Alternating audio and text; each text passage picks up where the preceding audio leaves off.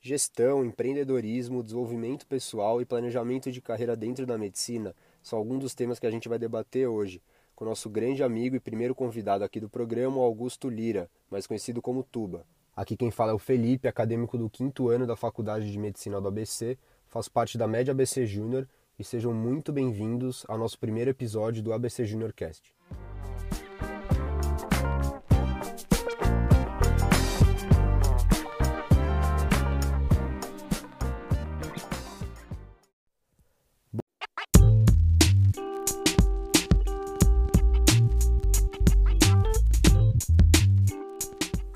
Bom, então vamos dar início ao nosso primeiro episódio, nosso primeiro bate-papo aqui no programa. É, mas antes vou introduzir para vocês nosso time da Média ABC Júnior que vai estar com a gente na conversa de hoje. Dá um salve aí, Suzão. Fala pessoal, para quem não me conhece, meu nome é João Vitor Sul, acadêmico do quinto ano da Faculdade de Medicina da ABC e faço parte desse time incrível da Média ABC Júnior. Vamos que vamos. Também estamos aqui com o Glauco, que faz parte da, da diretoria da Média ABC Júnior. Fala pessoal, tudo bem? Aqui é o Glauco aqui, eu sou do sexto ano da Faculdade de Medicina ABC, estou desde o começo da gestão também. Vamos lá.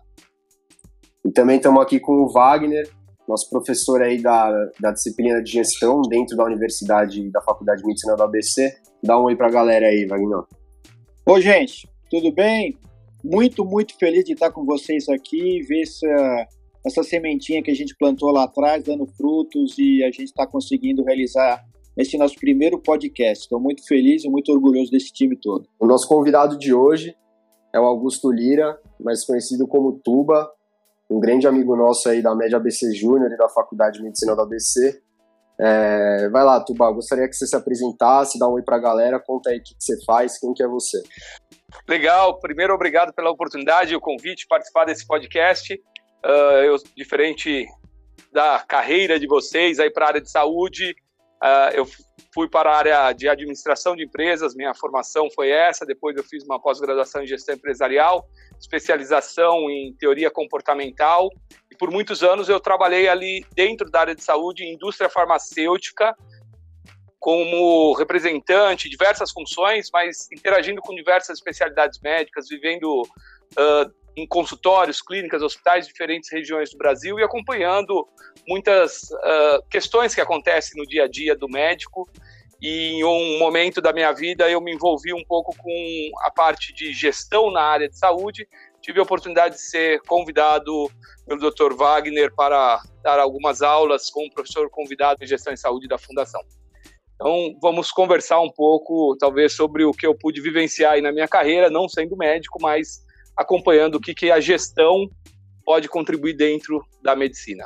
A gente aqui na Média ABC Júnior, a gente percebe que na faculdade tem um grande déficit, né? Além da parte técnica, que é imprescindível para qualquer médico, muitas vezes o aluno sai da faculdade com algum déficit nessa questão de finanças, questão de gestão, questão de empreendedorismo. Então acho que ninguém melhor que você, né, Tubá, para falar um pouco mais sobre isso, você que trabalha com médicos, é, você que trabalha com essa questão de desenvolvimento pessoal, empreendedorismo, a gente queria saber de você. É, qual o principal déficit hoje em dia que você observa nos médicos e dentro da, do nicho da medicina? Você trouxe um ponto importante. A faculdade trabalha muito bem a capacitação técnica do médico para ele fazer o diagnóstico correto, uh, escolher as melhores alternativas para tratar cada um dos pacientes. Trabalha também um pouco o lado humano da relação médico-paciente, mas poucas faculdades entram no aspecto de gestão. Durante a minha vida, eu tive a oportunidade de conhecer ótimos médicos, bem capacitados tecnicamente, no entanto, que tinham algumas dificuldades do ponto de vista de gestão ou de relação interpessoal, ou de cuidar das finanças pessoais ou das finanças do consultório médico e por falta de conhecimento ou de habilidade para isso e muitas vezes também por não buscar uma orientação que pode ser uma alternativa. Uh, o fato é que o médico, em algum momento da vida, dependendo das escolhas que ele fizer na carreira, ele vai se tornar um empreendedor, ele vai ter um negócio. E acho que desde o início é importante ter isso em mente. Ah, seu sonho é ter um consultório médico, trate isso como montar um negócio. Um negócio precisa de recursos financeiros precisa entender um pouco de fluxo de caixa, entradas e saídas. Por quê? Porque você cuidou muito bem da parte técnica e de repente você vai ter um desgaste, a pessoa às vezes tem um desgaste na qualidade de vida, ou muitos em pouco tempo fecham o consultório por não ter essa, esse conhecimento. Se a gente for pensar numa, em quais aspectos que eu deveria cuidar, respondendo essa pergunta, primeiro questões financeiras, entender um pouco de fluxo de caixa, custos fixos, custos variáveis, ponto de equilíbrio, porque você vai atender um paciente hoje para receber depois, de, se tudo der certo, talvez 60 dias ou 90 dias do convênio. E durante esses 60, 90 dias tem uma série de despesas que não vão parar. Você tem que pagar salários dos funcionários, tem que pagar impostos, tem que pagar aluguel, tem que pagar condomínio, tem que pagar uma série de outros custos. Então, finanças é um dos pontos importantes para ter um conhecimento ou uma assessoria. Outro ponto é entender um pouco de marketing e o marketing é muito questionável na área médica, mas é entender como você pode fazer isso dentro da lei. E daí conhecer o código que rege o código de ética médica, o código do Conselho Federal de Medicina, é alta relevância, porque lá é muito é muito claro o que, que você pode ou não fazer para divulgar aquilo que você faz. Imagina que tem milhares de médicos, como que o paciente vai saber que você existe? Outro ponto importante é que você sozinho dificilmente vai conseguir chegar muito longe. Você precisa de uma equipe. Essa equipe precisa ser uma equipe, seja uma secretária, uma pessoa para cuidar da limpeza do ambiente. São pessoas que você vai precisar escolher muito bem, pessoas que você vai precisar capacitar, dedicar tempo para conversar. Então, talvez conhecer um pouco de como você pode dar um coach, um feedback, para ajudar os seus funcionários e a sua equipe ser melhor é importante, pode ajudar você a ter sucesso na sua carreira. E o quarto pilar importante está mais relacionado aí a uma a cuidar um pouco da, do aspecto jurídico, jurídico e tributário. Não tem a forma certa de fazer a coisa errada. Então, conhecer um pouco as leis e saber um pouco das regras que possa ajudá-los a pagar o mínimo de impostos, porque o governo é um grande sócio no Brasil em função da carga tributária que tem em qualquer área. É, é importante. Não tem como você sonegar hoje e um dia não pagar por isso. É muito difícil. Então, desde cedo, siga a lei, pague os impostos corretos, porque isso vai te custar mais barato do que lá na frente você ter que pagar multas. Só que pague o mínimo que você precisa pagar. E aí uma assessoria é importante para ver se é melhor você ser uma pessoa física, pessoa jurídica, qual regime tributário, lucro presumido, lucro variável, lucro real. E aí você vai ter uma assessoria para fazer as coisas bem e dentro da lei.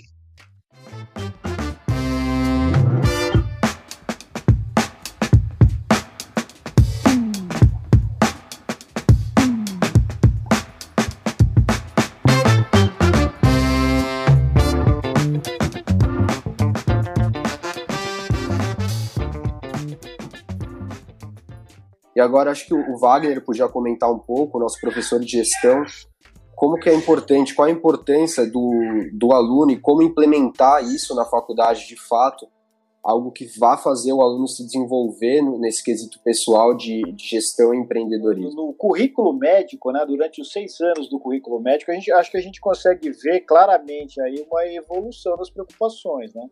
O aluno que está chegando na faculdade no primeiro momento, nos primeiros anos da graduação, ele está preocupando mais em se, é, se a, entrar e, e ser aceito nesse novo ecossistema. Então, são os anos iniciais do curso médico, eu que estou sendo mentor agora dos alunos do primeiro ano, e, no, e ainda nesse cenário de pandemia, no começo eles estão eles estão ali se adaptando, né?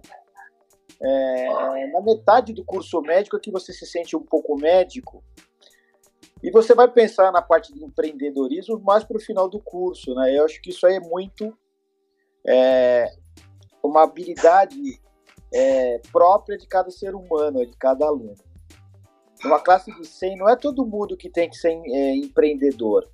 Acho que uma coisa que é fundamental para todos nós profissionais, seja de qual área for, mas para nós, nossos alunos e pessoal da faculdade, a gente tentar entender quem nós somos, né?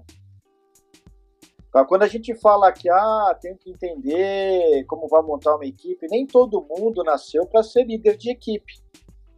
A pessoa pode ser um excelente médico, estando dentro de um arcabouço de uma grande instituição, vai, vai exercer o trabalho com muita dignidade, vai ser remunerado, vai ser reconhecido. É, então, pessoa ser é, uma, uma, pessoa relevante na sociedade, ele não precisa ser o grande líder todos os grandes times eles têm o líder, tem o que vai que vai apoiar, tem o que vai mandar parar.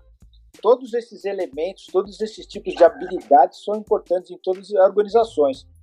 E, puta, eu acho que isso é, é, é uma coisa fundamental aí, na formação. Então, acho que a faculdade tem que um pouco é, despertar dentre aqueles que têm esse espírito, tem essa energia dentro dele do empreender, a gente tem obrigação de, de jogar faísca ali. Porque isso já é dentro da pessoa. Você não acha, Tuba? O que, que você acha disso aí?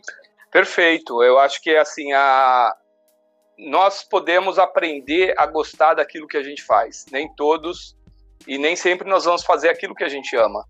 É, esse é o ponto. Tem pessoas que gostam muito de. São pessoas mais racionais, gostam muito mais da parte analítica, da parte de números, da parte de finanças, e são menos emocionais, menos das relações interpessoais. Então, talvez essa pessoa vai ter mais dificuldade para liderar realmente um time, para lidar com, com os outros, e tem instituições de saúde que, de repente, o médico tem que liderar 100, 200, 500 uh, funcionários em um hospital. E ele não foi preparado para isso muitas vezes, ou ele não gosta de fazer isso, isso pode prejudicar muito a performance da instituição.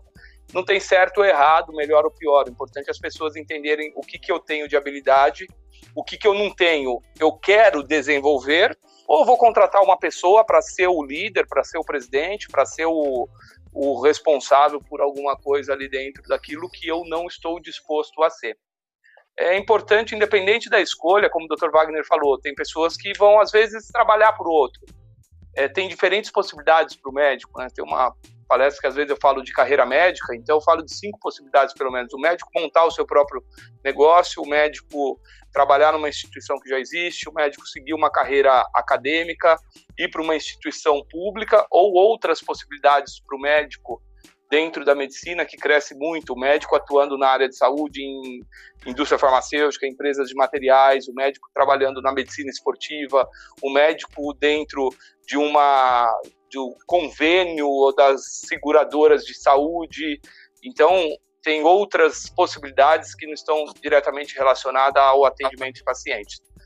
O importante é o que, que eu gosto, o que, que eu não gosto, o que, que eu quero para minha vida e não deixar ninguém interferir nos seus sonhos. Independente do que você escolher fazer, pense grande, comece pequeno e cresça rápido. Para isso é importante você planejar. E desde o início, saiba a hora que você quer parar. Eu conheci médicos na carreira aí que trabalharam até os 70, 80, 90 anos, porque amam ou amavam fazer aquilo que eles faziam. Trabalharam até essa idade porque queriam. E outros que trabalharam até essa idade porque precisavam, porque nunca foram guardando dinheiro para preparar o momento que gostariam de parar de exercer a medicina. Fez uma colocação muito pertinente, Tuba. É, que, gostaria que você repetisse a frase que você comentou. Pense grande, comece pequeno e cresça rápido, independente do que você for fazer.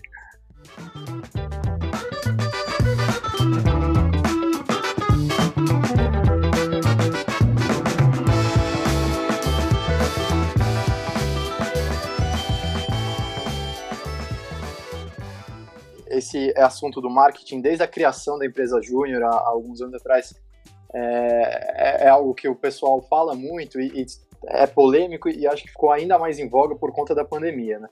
E assim, na tua experiência, como atrair pacientes nessa nova era? Como, eu digo assim, como ser presente no meio digital sem ser mal visto pela própria comunidade médica? E principalmente, uhum. como é que se dá o processo de decisão de um potencial paciente para escolher o médico que vai? Isso ainda é, é baseado na formação, na experiência profissional, ou uh, com, toda, com toda essa tecnologia e esses novos meios de divulgação isso tem mudado? Bom, o primeiro ponto, existe hoje uma discussão muito grande sobre o fluxo do paciente e poucas, poucos médicos param para pensar nisso. Pouco, poucas vezes, se vocês experimentarem como pacientes ligar em alguma clínica, hospital para marcar uma consulta, quantos que perguntam como você descobriu que nós existimos, se é a primeira vez que você está indo? Ah, alguém te indicou? Não, você viu na mídia social, você viu uh, no jornalzinho do bairro, como alguns faziam antigamente, não sei nem se pode ou não pode, se existe ou não existe hoje. Mas o ponto é entender o fluxo do seu paciente é importante para você começar a medir as, os resultados que você tem com cada ação que você faz para o, as pessoas descobrirem que você existe. Uh, eu tenho acompanhado alguns médicos jovens que rapidamente foram crescendo e se projetando porque é, eles cuidaram de algo além da capacidade técnica. A base é a capacidade técnica, porque se o paciente chegar, você não tiver bem capacitado para fazer um bom diagnóstico, preconizar e recomendar um tratamento mais adequado e resolver o problema daquele paciente, pode ser que ele não volte ou que ele vá buscar uma segunda opinião. Então, tudo que vocês, médicos, se dedicam durante seis anos de estudo de faculdade, três anos de residência médica, mais anos de especialização, é para fazer o básico, para você tirar uma nota 8 no boletim. Para você levar uma nota 10, encantar o paciente, vai precisar algo além daquilo que ele não estava esperando. Satisfação é resultado menos expectativa. Se você fizer tudo que atende à expectativa do paciente, ele vai falar, ah, foi bom. Para encantá-lo, você precisa entregar algo mais. E daí entre essas outras questões, que são os detalhes que podem fazer a diferença. Uh, a pandemia vai estar tá fazendo um negócio que é uma mudança no comportamento do consumidor. Começa a pensar, nós como consumidores, o nosso comportamento está mudando. Talvez nós estamos sendo adotando mais coisas que antes adotávamos menos, Algumas nós estamos fazendo e vamos deixar de fazer, outras nós vamos continuar fazendo porque nós estamos gostando, vendo que é conveniente e tudo mais. Um exemplo é a telemedicina. Muitos médicos eram contrários, não, não vai acontecer. Por... E eu tenho certeza que isso não vai substituir a relação médico-paciente, aquele atendimento presencial. Mas, por outro lado, pode ser que surja um método híbrido, de você ter um atendimento presencial que vai precisar ser muito mais focado numa relação médico-paciente que os pacientes já reclamavam hoje. Falava, eu fui no médico, ele é ótimo e tal, mas ele nem olhou na minha cara. Ele pode ser um bom médico, ele prescreveu lá, me tratou certinho, eu fiquei bom, mas não olhou na minha cara, não tem mais médico como antigamente, porque tinha perdido um pouco dessa relação mais afetiva com o paciente. Alguns pacientes ou muitos pacientes reclamam disso. Então, eu acho que o modelo híbrido para o futuro é um modelo que vai vai acontecer. E daí para isso eu preciso conhecer meu cliente. Quem que está disposto a isso? Os pacientes jovens pode ser que sejam mais favoráveis porque já nasceram com o tablet na mão. Os pacientes mais velhos, eles ainda gostam de um outro tipo de relação. E cabe a nós entendermos o nosso cliente, isso é um pouco de marketing, entender o meu cliente e adequar a minha estratégia para satisfazer ou encantar cada um desses clientes. Como que o médico vai... pergunta se você tem que fazer? Como as pessoas vão descobrir que eu existo? Primeiro ponto. Pode ser mídia social, pode ser eu entrando numa instituição e começar a fazer um trabalho para ser uma referência ali dentro, tornar conhecido, pode ser eu dando aula na faculdade porque eu sou professor isso me ajuda a ser uma referência naquele dentro do consultório. Uh, você vai precisar encontrar algumas formas que não tem certo ou errado, melhor ou pior. Em todas elas você vai ter pessoas bem-sucedidas, pessoas que não se deram tão bem. Mas eu acho difícil hoje você não entrar, o médico que está chegando no mercado não ter algum engajamento em mídia social. Vai ser mais difícil, talvez, para ele. Por quê? Porque o público hoje jovem que vão ser os idosos daqui a um tempo, eles estão lá, estão na mídia social. Então, talvez o caminho seja por aí. Eu acho que essa parte que você falou bem de uh, encantar o cliente, eu acho que esse é um ponto muito importante que, que é bem debatido também. Inclusive, fica a, a recomendação de um livro que é que é, é, bem conhecido, Se Disney Administrar Seu Hospital, Nove Meia Coisas que Você Mudaria. Esse, esse livro é, é muito legal para o pessoal que está assistindo aí, se quiser se inteirar um pouco mais. Su, o que, que você acha disso? Tuba, durante a sua carreira você passou por diversos setores, aprendendo um pouco em cada um deles. Mas e para o médico, que é recém-formado, ou para o próprio estudante, onde o tempo é tão escasso? Você acha que uma assessoria é fundamental? Quando você se forma, você não tem tempo. Então, talvez você fala, eu tenho que trabalhar muito porque não tem tempo. Porque você precisa trabalhar muito para ganhar pouco. Você ainda não cobra 500 reais uma consulta, você ainda não pode trabalhar menos para ganhar mais. Então, você tem que dar plantão, você tem que passar noites acordados, você não tem como estudar gestão, estudar marketing, estudar finanças, parar para entrevistar uma pessoa, 10 pessoas para entrevistar, para escolher quem vai ser a sua secretária, e ver 20 imóveis para ver aonde você vai alugar o seu consultório e na prefeitura tirar o vará. Isso demanda tempo. Então, talvez no início, o melhor é você precisa desenvolver o quê? Precisa desenvolver habilidade, talvez habilidade médica. Vocês estiveram na faculdade, estiveram na residência, às vezes atenderam um público do SUS, que é uma pessoa que merece toda a dignidade, o atendimento, com amor, com carinho, que vocês façam o melhor da medicina por eles. Mas a expectativa deles é diferente da expectativa, talvez, do paciente do convênio ou do paciente particular. Não que você deva caprichar mais com um do que com outro, mas são expectativas diferentes. Vocês aprenderam a atender paciente em sete minutos, você vai ter um paciente particular que quer conversar, contar a história da vida dele, que precisa 30, 40 minutos. Se você entrar numa clínica que você vai se dedicar para desenvolver essa habilidade, trabalhar numa clínica, hospital, numa verticalizada, você vai se preocupar na sua vida nos primeiros anos em chegar lá e exercer a medicina colocando em prática o que você aprendeu.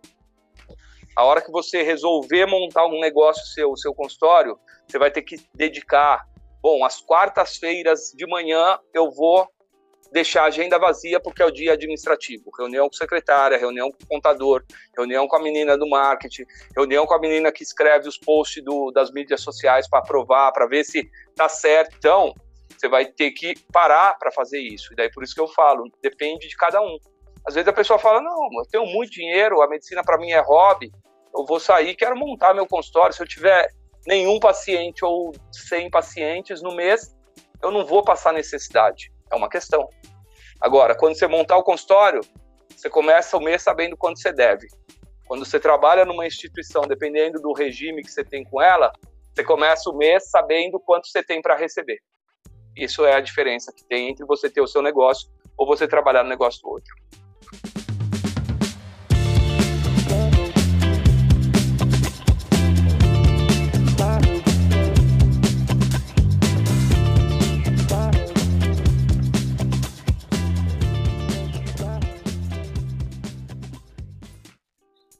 É, bom, gente, vamos finalizando por aqui. O papo foi ótimo, o conteúdo foi muito produtivo. É, esse foi o primeiro episódio aí do ABC Junior Cast. Sigam a gente lá no Instagram, medabcjunior. É, e, pô, nós da Med ABC Júnior é, agradecemos imensamente a sua presença aí, Tuba. Então, para finalizar, divulga aí suas redes sociais. A gente sabe que você tem toda essa questão gastronômica também. É, e também divulga um livro, um filme, alguma coisa para a galera consumir aí. Fico à disposição para outros bate-papos, caso vocês necessitem. Uh, com relação à dica de livros para a área de gestão especificamente, tem uma editora chama Editora Doc, eles têm a revista e eles têm muitos livros, muitos conteúdos específicos para a área de gestão na, a, em saúde, gestão em saúde, e tem a Cultura Médica também, que tem alguns livros uh, de gestão. Eu já aprendi muito com a revista Doc, muitos artigos que acabo lendo por lá. E tem um filme que eu gosto muito, que é o filme Coach Carter, é um filme de uma história de um, de um time de basquete, high school nos Estados Unidos, mas que o olhar para esse filme vem da evolução da equipe, o nível de maturidade, a equipe no começo com nível de dependência, um acusando o outro, depois eles foram mais protagonistas, daí eles trabalharam juntos e até que chegou, foram vice-campeões do campeonato, mas o técnico vê o a inspiração do técnico, o propósito que ele tinha. E como médico, vocês terem um propósito é muito legal, porque torna-se mais insignificante os pequenos sabores que a vida nos promove aí no dia a dia. E quanto às minhas redes sociais, o Instagram é Guto Tuba e tem o, o LinkedIn, coisa de, velho, mas profissionalmente uso mais o LinkedIn, Augusto Lira, Tuba. E temos também o, tem o Instituto Elemento, que é o Instituto, a gente faz alguns trabalhos sociais, fazemos algumas ações de liderança. Pode seguir as páginas do Instituto Elemento, aí temos em todas as redes sociais, aí no LinkedIn, Instagram, Facebook. Obrigado. You get to become a winner. Because if there's one thing I know, it is this. The losing stops now. Starting today, you will play like winners, act like winners, and most importantly, you will be winners. If you listen and learn,